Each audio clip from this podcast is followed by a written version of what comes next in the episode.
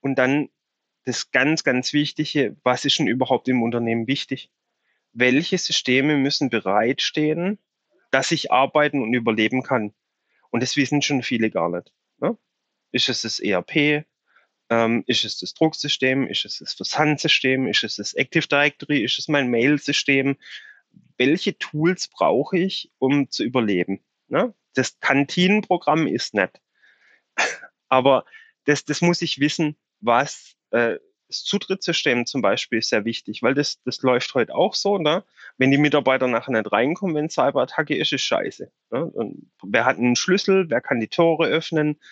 Ähm, wie kann ich einen LKW abladen? Das waren bei uns so die Themen, wo wir dann da standen und sagen, puh, das haben wir jetzt aber mal gar nicht bedacht. Ne? Und das muss ich einfach mal üben, aufschreiben. Ne? Mal einfach einen Tag ohne IT dann sehe ich das gleich, was brauche ich wie wann und das muss ich mir dann kategorisieren. In meinem Notfall Routineplan runterschreiben und dann habe ich auch ein Wiederanlaufprogramm.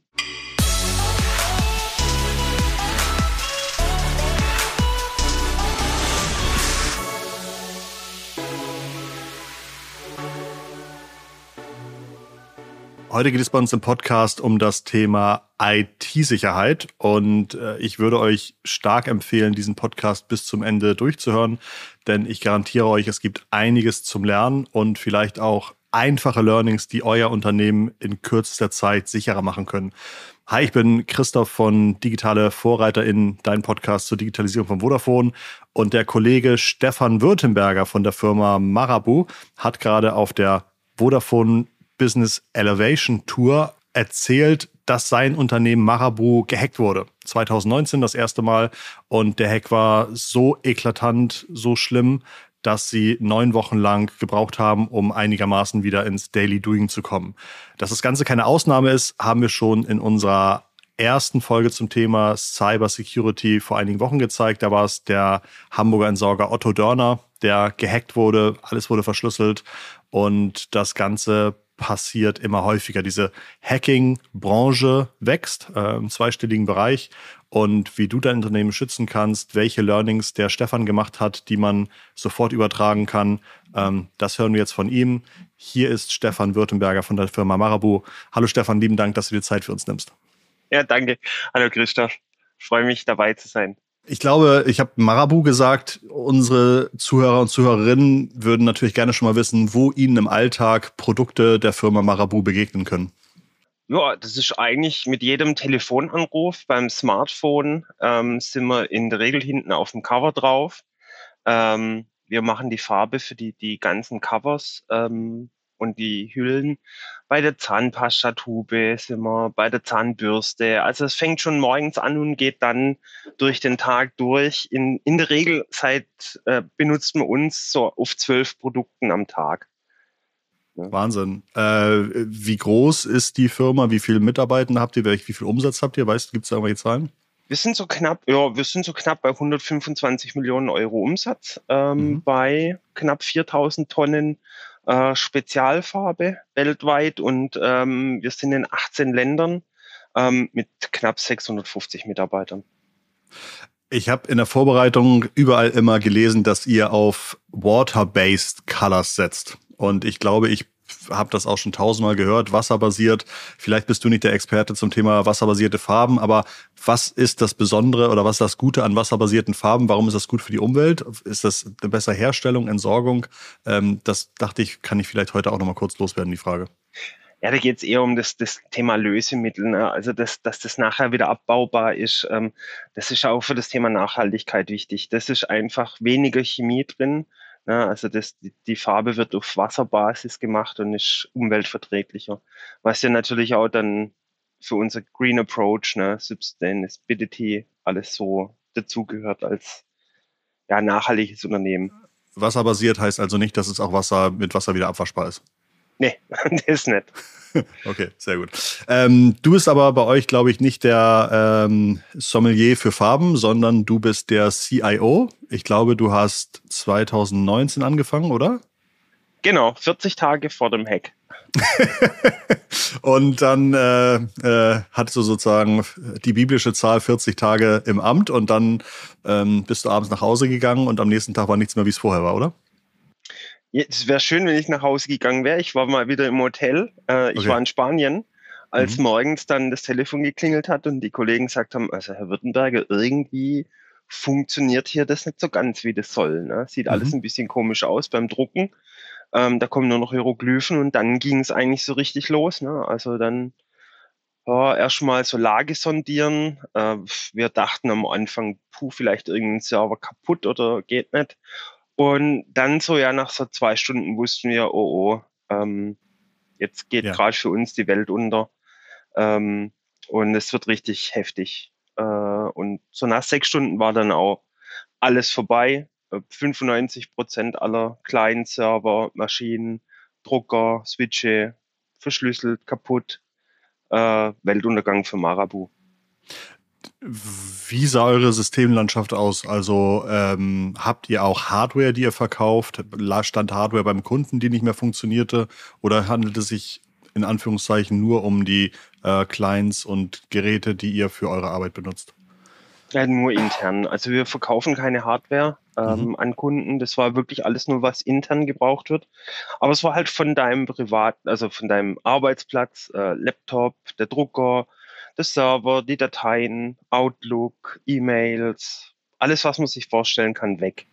Mhm. Von jetzt auf gleich. Du hattest eben gesagt, Switches auch. Switches sind ja Hardware-Produkte. Ähm, da hätte ich jetzt gedacht, da fällt es Angreifenden schwer, sich einzu, hacken? Hm, ja, die haben ja auch, die haben ja auch ein bisschen Software drauf äh, okay. und die kann man halt auch manipulieren, ähm, dass man neue Netzwerke macht, dass wir, sagen wir, für die IT es schwer wird, aus dem, dem Hack wieder rauszukommen, ne? weil du halt mhm. nicht mehr deine gewohnte Umgebung hast. Ähm, und das, das war, das war für uns eigentlich auch so das, das Erschütternde, wie tief, dass es, dass es ins Netzwerk reinging auch das ganze Thema, was es ja immer heißt, wow, nur Windows ist betroffen. Nee, war es bei uns nicht. Also bei uns waren auch Linux-Systeme betroffen. Ähm, das Einzigste, was sie nicht hacken konnten, war die AS400. da traut sich keiner ran. Was ist die AS400? Äh, das ist von IBM, ein, ein, relativ altes System, aber das ist so das, ja, das, das Kriegsschiff ähm, vom Betriebssystem. Das ist unkaputtbar und da kennt sich auch ein Hacker, denke ich, zu wenig aus, weil es sehr spezialisiertes System ist und das war jetzt auch nicht das potenzielle Ziel.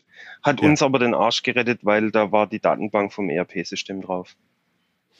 Ich stelle mir vor, dass ein Hacker oder eine Hackerin irgendwelche Programme laufen haben, die den ganzen Tag IP Adressen prüfen und gucken, ist da der Port sowieso offen, ist da, kann ich irgendwie rausfinden, welche Hardware- oder Softwareversion hinter, hinter diesem Gerät hintersteckt. Und dann irgendwann merken sie, oh ja, da sind Vektoren, die kann ich irgendwie ausnutzen und dann fangen sie irgendwie an. Habt ihr in den Tagen oder Wochen davor irgendwelche besonderen Penetrationssituationen eures Netzwerks erlebt oder kann man irgendwie sagen, so, nee, uns ist vorher nichts aufgefallen, wir wissen nicht, wie die angefangen haben? Mhm, ja, das, also wir wussten es nicht. Also wir waren da wirklich mhm. blind, weil, und das, das machen auch, das haben, das Problem haben viele, weil du da gar nicht drauf achtest. Äh, du hast gar nicht diese, diese Systeme, die Awareness danach zu gucken, was passiert denn da alles. Du siehst vielleicht mal im Firewall-Log, wenn du wirklich gezielt nachguckst, oh, da war jetzt ein Portscan. Ähm, aber viele verlassen sich halt drauf, sie haben eine Firewall, sie haben einen Virenscanner, mhm. wird schon gut gehen, ähm, geht aber heute nicht mehr. Äh, mhm. Du brauchst das alles, dass du das überwachst, dass du Anomalien aufdeckst, der normal nicht im Netzwerkverkehr bei der normalen Arbeit passiert. Und das ist auch das, was wir heute alles haben. Ne? Und es kostet Ressource, das kostet Geld, das kostet Zeit, das alles zu managen. Das ist mhm. für die mhm. IT-Abteilung dann schon ein Riesenaufwand.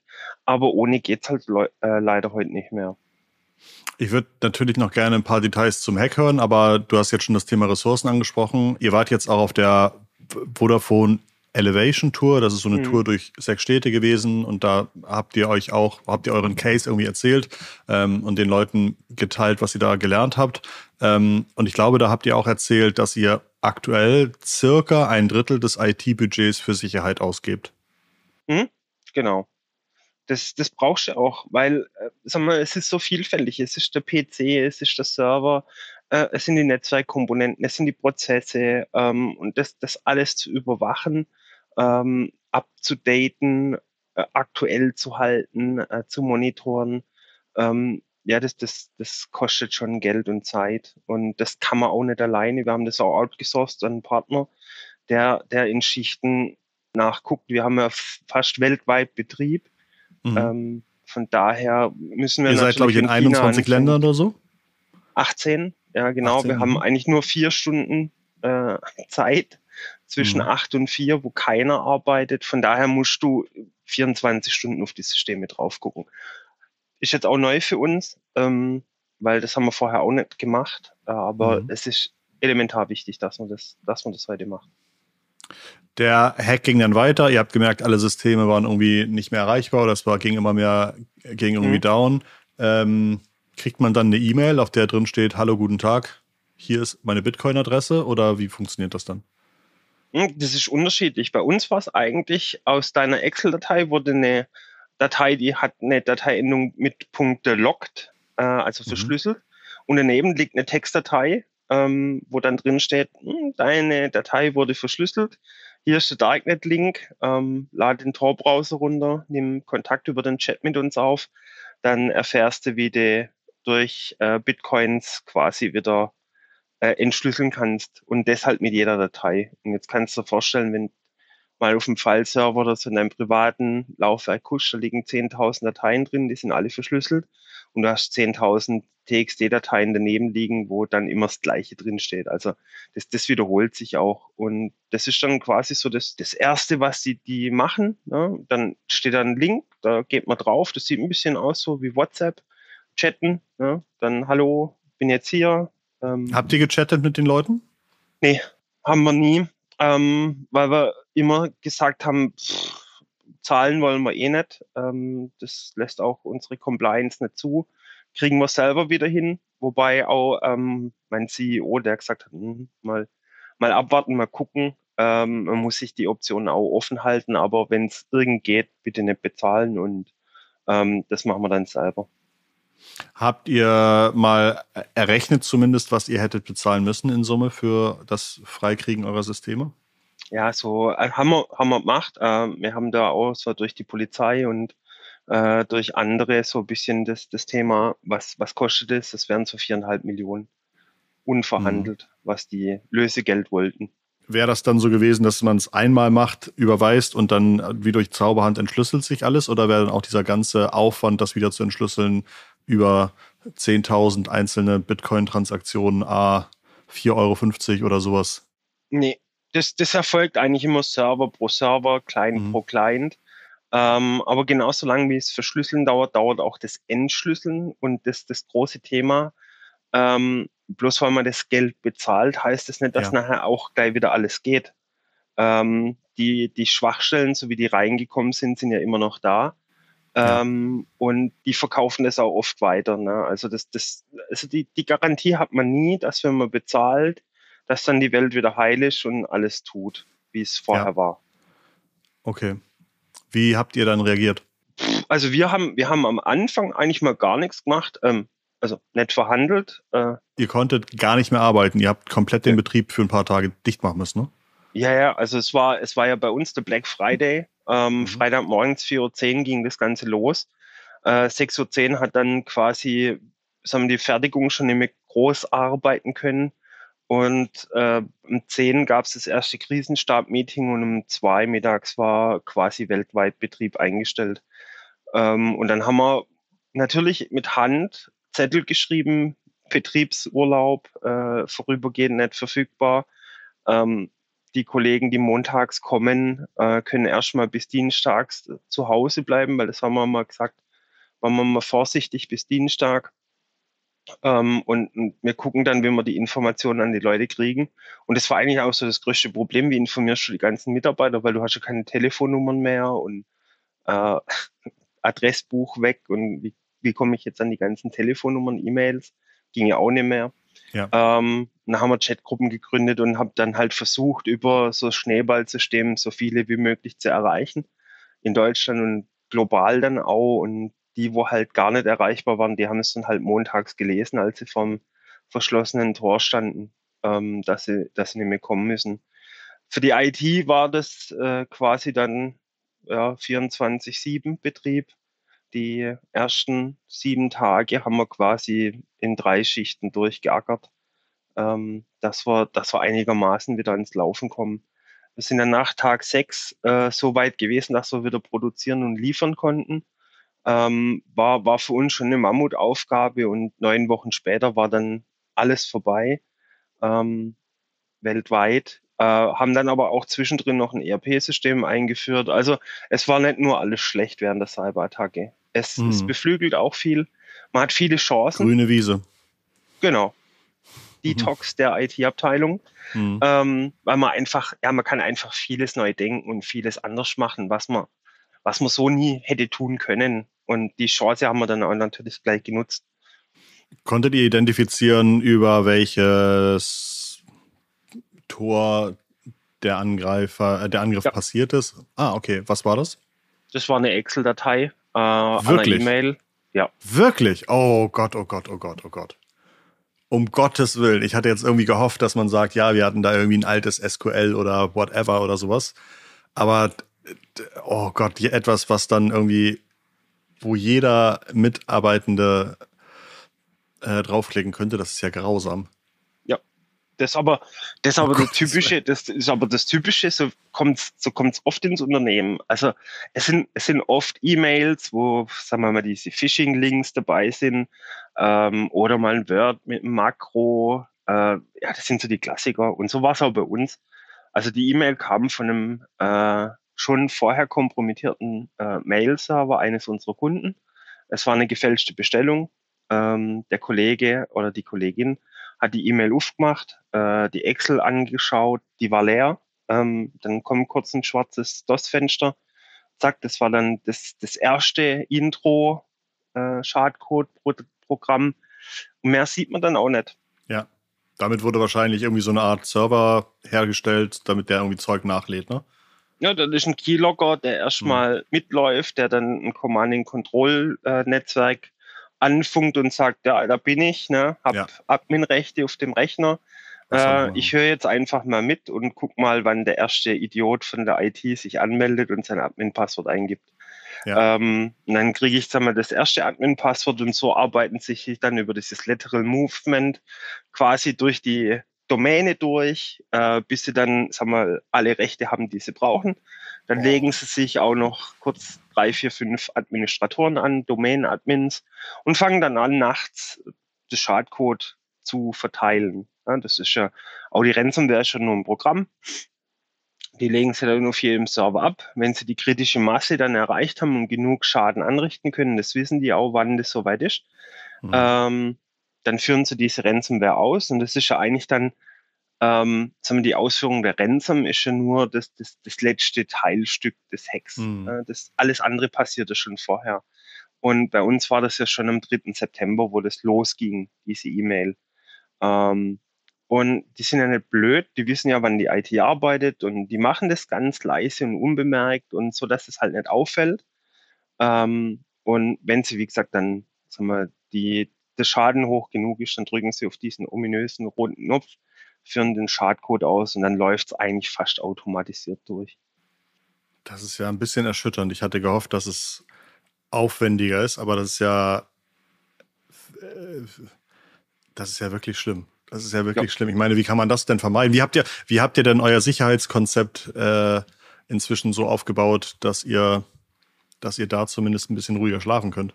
Es sind viele Bausteine. Es waren jetzt insgesamt 650 Teilbausteine, die wir mhm. alles umgestellt haben, um IT-Sicherheit im Unternehmen zu erhöhen.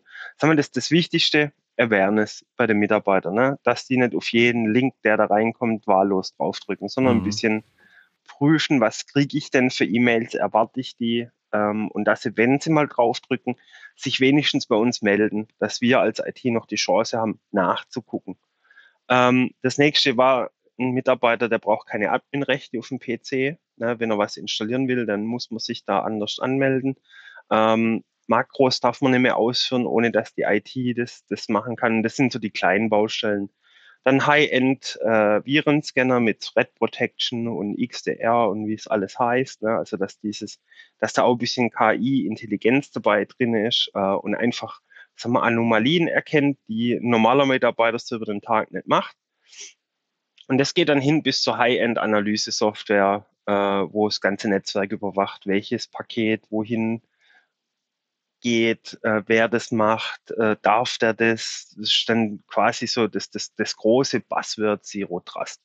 Ja, wir vertrauen keinem mehr, sondern er muss sich an jedem Ding anmelden, egal was er tut. Du hast ja wahrscheinlich äh, inzwischen mit vielen Unternehmen gesprochen. Ihr habt euch entschlossen, dass ihr öffentlich darüber redet und auch eure Learnings darüber teilt. Ähm, was ist dein Eindruck? Wie viel Prozent der Unternehmen, mit denen du so zu tun hast, wäre eigentlich auch heute noch komplett offen für genau diese Problematik, für genau diesen Angriffsvektor? Ich sag mal 50-50. Hm. Ich höre es immer wieder ähm, und das ist auch erschreckend.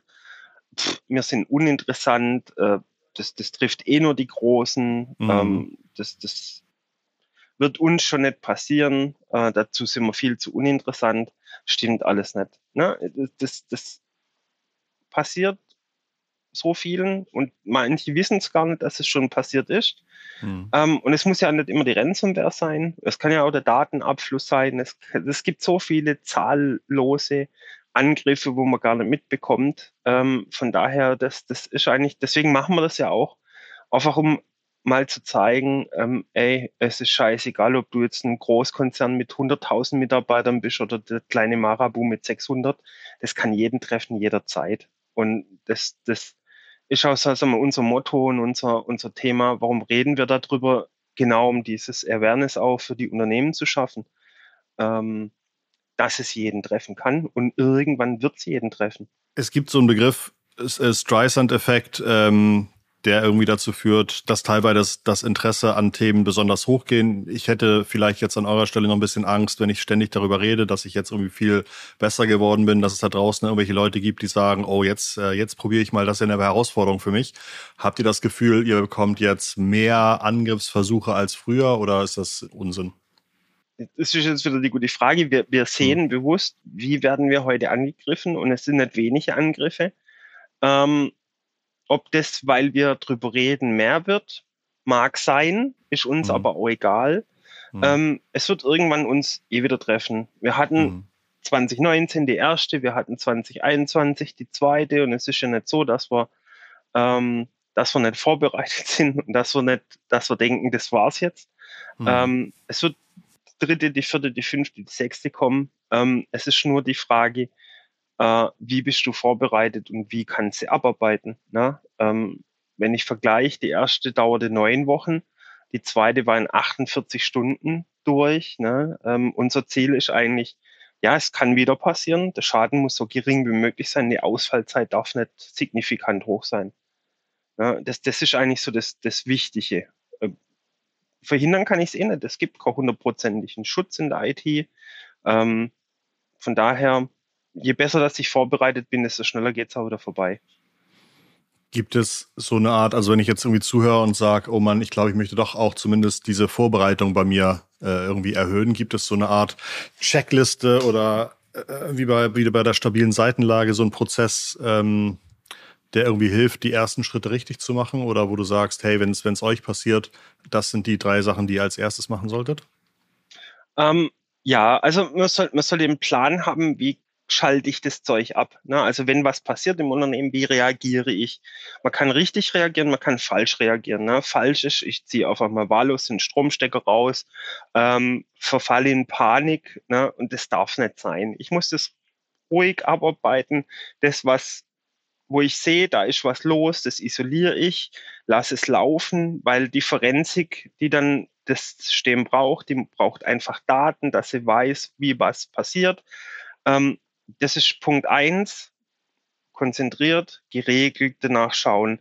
Zweites Thema Krisenstab ähm, und Reaktion im Krisenstab, Kommunikation von dem Ganzen. Ne? Und dann das ganz, ganz Wichtige, was ist denn überhaupt im Unternehmen wichtig?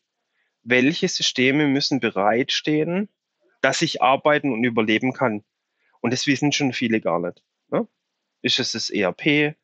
Ähm, ist es das Drucksystem? Ist es das Versandsystem? Ist es das Active Directory? Ist es mein Mail-System? Welche Tools brauche ich, um zu überleben? Ne? Das Kantinenprogramm ist nett. Aber das, das muss ich wissen, was äh, das Zutrittssystem zum Beispiel ist sehr wichtig, weil das, das läuft heute auch so. Ne? Wenn die Mitarbeiter nachher nicht reinkommen, wenn Cyberattacke ist, ist scheiße. Ne? Und wer hat einen Schlüssel? Wer kann die Tore öffnen? Ähm, wie kann ich einen LKW abladen? Das waren bei uns so die Themen, wo wir dann da standen und sagen, puh, das haben wir jetzt aber mal gar nicht bedacht. Ja, und das muss ich einfach mal üben, aufschreiben. Ne? Mal einfach einen Tag ohne IT dann sehe ich das gleich, was brauche ich wie wann und das muss ich mir dann kategorisieren. In meinem Notfall Routineplan runterschreiben und dann habe ich auch ein Wiederanlaufprogramm. Ja, und wenn ich das weiß, dann weiß ich, okay, so und so arbeite ich das ganze Ding ab und ich habe es auch mal geübt ähm, und dann passiert auch nichts. Ich glaube, in der ersten Welle hattet ihr viel über WhatsApp kommuniziert. Das ist dann also, sag mal, so ein komplettes äh, Offsite-Cloud-Alternative, die ihr da dann irgendwie genutzt habt. Ähm, helfen Cloud-Strukturen euch auch jetzt? Habt ihr Dinge ausgelagert, weil ihr wisst, wenn die Cloud kaputt ist, kann ich im schlimmsten Fall irgendwie den Container neu laden und neu starten und dann ist alles wieder da? Ja, also die Cloud, also sagen wir mal, wir, wir sind schon mehr in der Cloud als vorher, weil es schneller zum Deployen geht. Mhm. Ähm, aber die Cloud ist nicht das, das die Heilwaffe schlechthin. Ähm, die, die Cloud hat Vorteile, aber auch Security in der Cloud muss ich selber mitmachen. Ähm, die kommt nicht out of the box mit. Ne? Also die, die ist zwar grundgeschützt, aber sagen wir mal, für meine äh, Belange muss ich das schon auch noch anpassen und, und mit überwachen. Das ist genauso ein, ein Punkt äh, in der Cybersicherheitsstrategie, ähm, der mitkommt. Was ich nicht mehr habe, ist das Grundpatchen. Ne? Also ich habe kein Betriebssystem mehr, wenn ich SaaS habe da patcht der Hersteller für mich. Aber sagen wir mal, das, das ist der große Vorteil. Ähm, und es ist halt global verfügbar. Ich brauche keine Hardware, ich drücke auf den Knopf und dann passiert was. Ähm, das ist das Coole dran. Ja. Aber es kostet genauso Geld und auch mhm. Security kommt da nicht so äh, zu tausendprozentig mit. Du hast ja jetzt auf unter anderem auch den Vodafone-Termin viel erzählt, Fragen gestellt bekommen.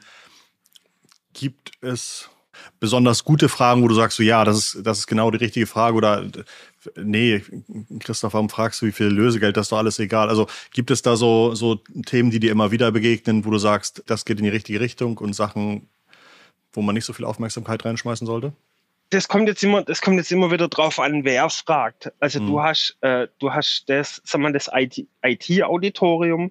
die ITler, die fragen sehr technische Sachen. Mhm. Also Zum wie Beispiel? passiert, wie kann ich mich schützen? Ähm, mhm. Was habt ihr so an Seam, SOC, SOA, äh, mhm. alles implementiert? Wie ist das Domain-Tiering? Ähm, wenn du jetzt mit äh, CEOs oder äh, C-Level sprichst, denen geht's eher, sag mal, wie lange hat es gedauert? Wie viel Personal? Äh, was kostet die ganze Chose. Das sind dann eigentlich so die, die Themen, die da wichtig sind. Also ich habe oft die gleichen Fragen. Also was ja. kostet interessiert alle immer. Ja. Das, ist, das ist immer so das ganz Tolle. Ja, ähm, ja, das Ding Lösegeld viereinhalb Millionen, das Ding reparieren waren so drei. Ähm, und da kann man jetzt überlegen, war das jetzt sinnvoll oder nicht. Ähm, Wäre es Zahlen nicht einfacher gewesen, weil man kann ja auch verhandeln mit den Typen. Ähm, Zahlen ist nie gut, würde ich auch nie machen, mhm. weil ich einfach Kriminelle unterstütze. Äh, Dauer, ja, das kommt immer darauf an, wie gut dass ich vorbereitet bin. Wir waren schlecht vorbereitet, es hat neun Wochen gedauert. Es gibt andere, die sind noch schlechter, da dauert es noch länger. Es gibt andere, die sind super, super schnell in allem. Ähm, von daher sind mhm. das so, sind das immer so die Killerfragen. Ne? Die, die Frage, hilft eine Versicherung? Ähm, ja, Versicherung hilft äh, im, im ersten äh, Anlauf, weil da ist meistens ein Incident-Response-Team dabei. Danach wird es kritisch, weil die versuchen natürlich, äh, den Schaden so gering wie möglich zu halten und nicht zu zahlen.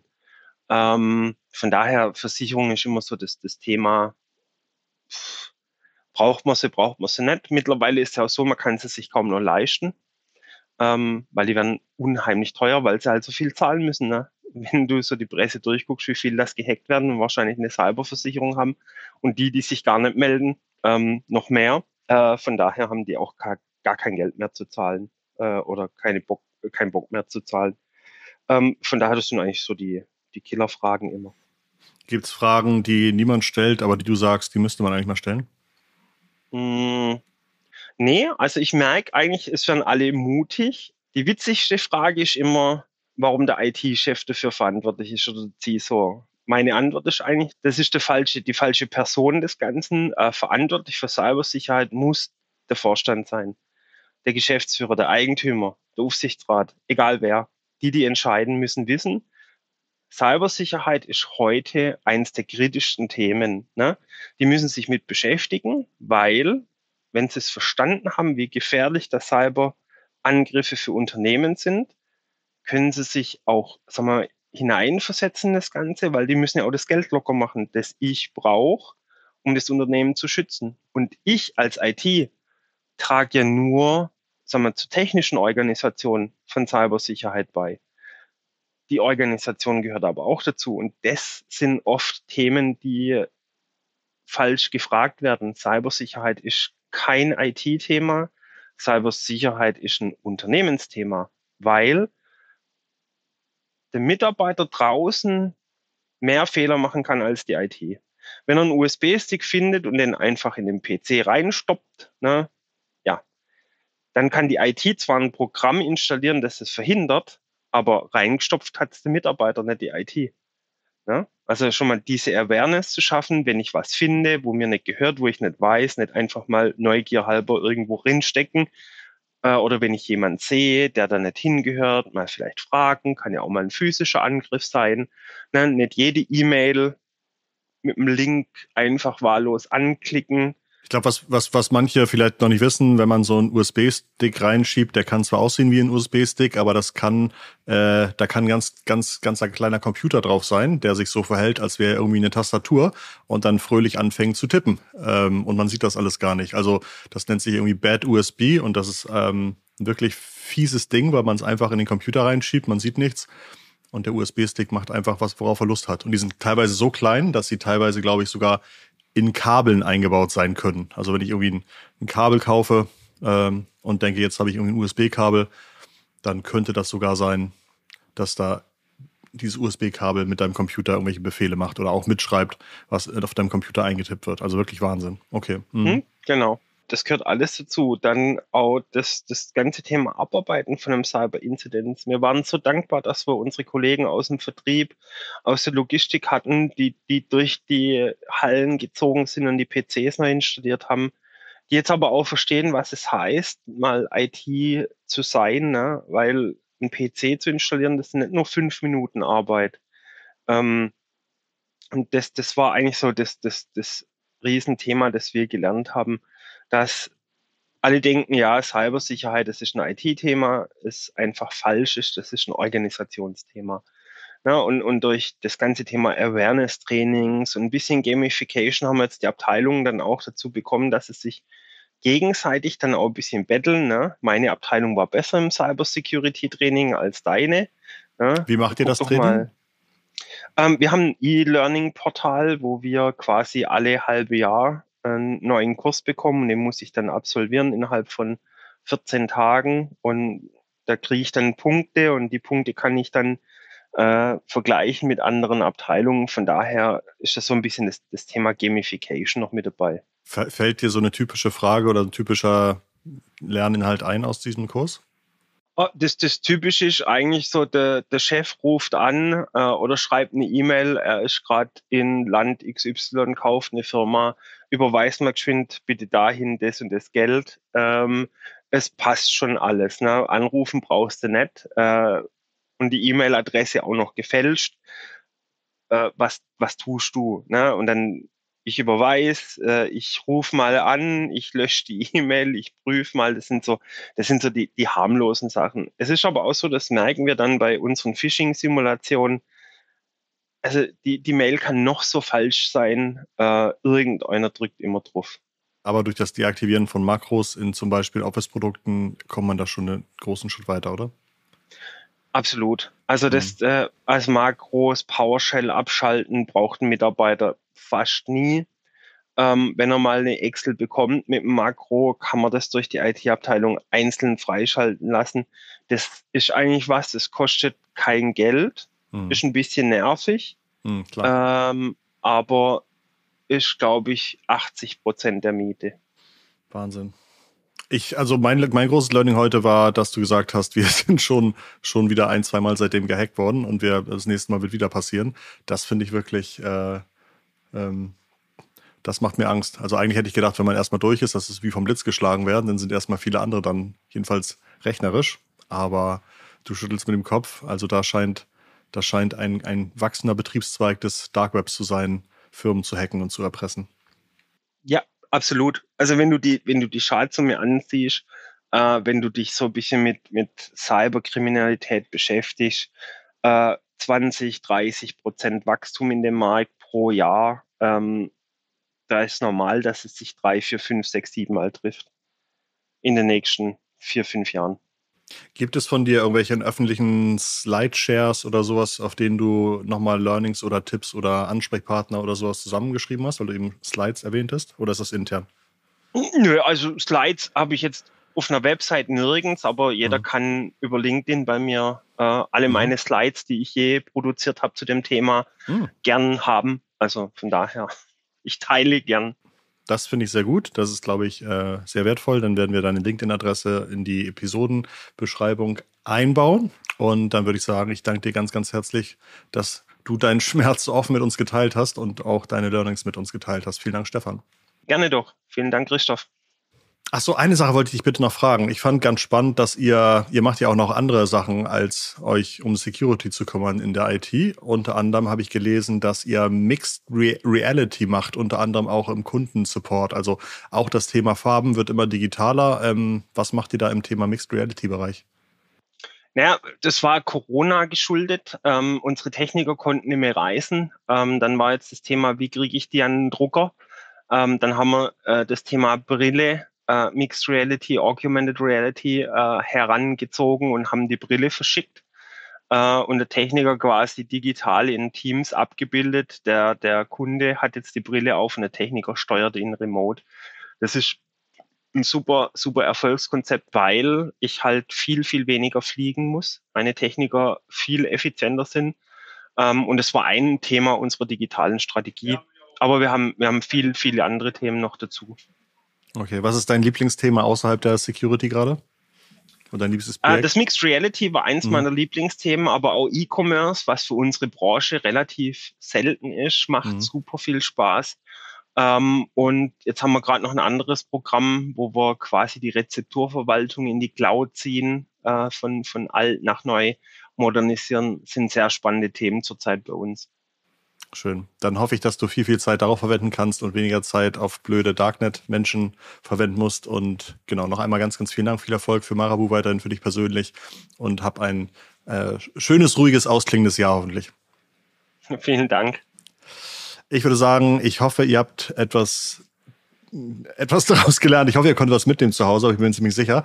Ähm, wie ihr schon gemerkt habt, bin ich ganz schön vom Stuhl gefallen, als ich hörte, dass so ein Hack nicht über irgendwelche Zero-Day-Exploits von irgendeinem Datenbanktreiber passieren, sondern über eine E-Mail mit Excel. Das finde ich, das tat mir ganz schön weh. Das, das macht das Ganze, glaube ich, auch für kleine Unternehmen nochmal viel, viel greifbarer, wie schnell das passieren kann. Also, passt auf euch auf, äh, verbindet euch mit dem Stefan und lasst euch irgendwie seine Learnings nochmal zuschicken, falls er da was hat. Und ähm, dann freue ich mich auf das nächste Mal, dass ihr einschaltet. Und bis dahin bleiben wir beide mit ganz lieben digitalen Grüßen von Stefan und Christoph. Ciao, macht's gut.